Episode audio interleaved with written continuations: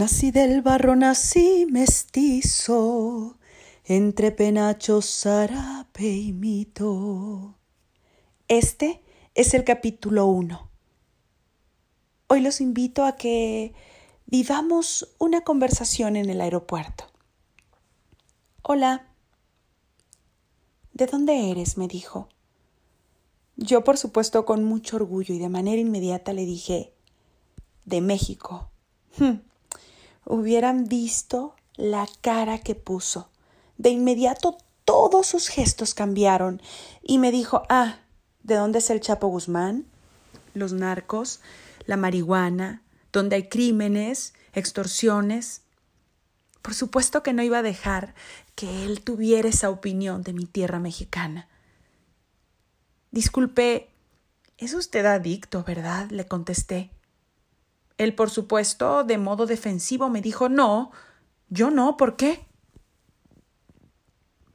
Porque si usted fuera deportista, le dije, me hubiera identificado con Ana Gabriela Guevara, Hugo Sánchez, Julio César Chávez, el Finito, el Chicharito Hernández, el Canelo Álvarez, Rafael Márquez, y muchos, muchos deportistas que han destacado en el mundo y que son mexicanos.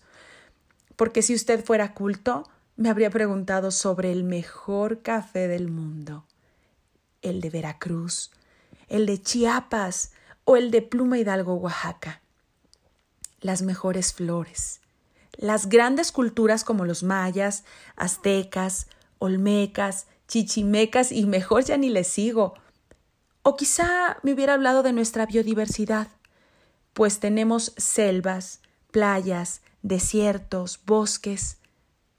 Me habría identificado con nuestros grandes pintores, Diego Rivera, Rufino Tamayo, Frida Kahlo, José Clemente Orozco.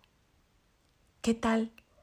Quizá hubiera recordado a nuestros compositores como Agustín Lara, Acuérdate de Acapulco, María Bonita. O quizá con Consuelito Velázquez, esta mujer que dio la vuelta al mundo con esa hermosura de canción. Bésame, bésame mucho. Armando Manzanero, el único, el único que pudo hablarse de tú con el amor. Juan Gabriel, José Alfredo Jiménez, el meritito rey, yo sé bien que estoy afuera. Joan Sebastián. Nuestros escritores, Sor Juana Inés de la Cruz, Juan Rulfo, Octavio Paz, Juan José Arreola, Elenita Poniatowska. Nuestros inventores y científicos, Manuel Mondragón, Guillermo González Camarena, Luis Ernesto Miramontes. Nuestros cineastas, Ismael Rodríguez, Emilio Fernández, Alfonso Cuarón Guillermo del Toro, Alejandro González Iñárritu e incluso Luis Buñuel, que siendo español adoptó la nacionalidad mexicana. Y si usted tuviera un buen paladar, me habría preguntado por los tamales de mi tierra. La cochinita pibil, sí, la de allá de Yucatán, el mole oaxaqueño o el mole poblano y su ajonjolí, el adobo, la tortilla, los chilitos en hogada, el guacamole, el pan de muerto, nuestras bebidas como el tequila, el mezcal, el sotol y las cervezas artesanales. Sin embargo, veo que solo conoce al proveedor de su adicción y su ignorancia.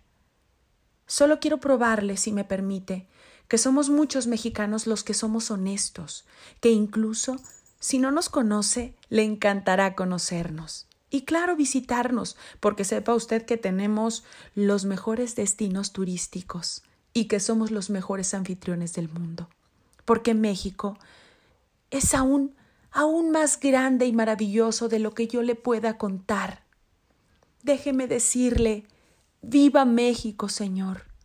Ojalá que nos diera la oportunidad de venir, quedarse en esta tierra, enamorarse, y por supuesto decir también, yo ya sé que México es grande.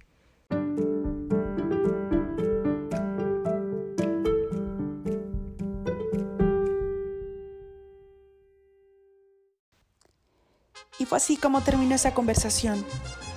Se las comparto solamente para que todos nosotros recordemos a cada momento con orgullo que somos mexicanos, que tenemos infinitas razones por las cuales nosotros debemos de sentirnos de una pieza.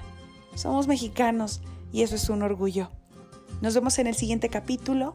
Les estoy preparando cosas muy padres, eh, playlist con música mexicana de ciertos compositores. Les estoy preparando también em, algo de lugares mágicos de nuestro país, de nuestras artesanías y nuestros grandes artesanos. Así que, por favor, no se desconecten y nos vemos en el siguiente capítulo. Yo soy Rosy Arango y yo soy México.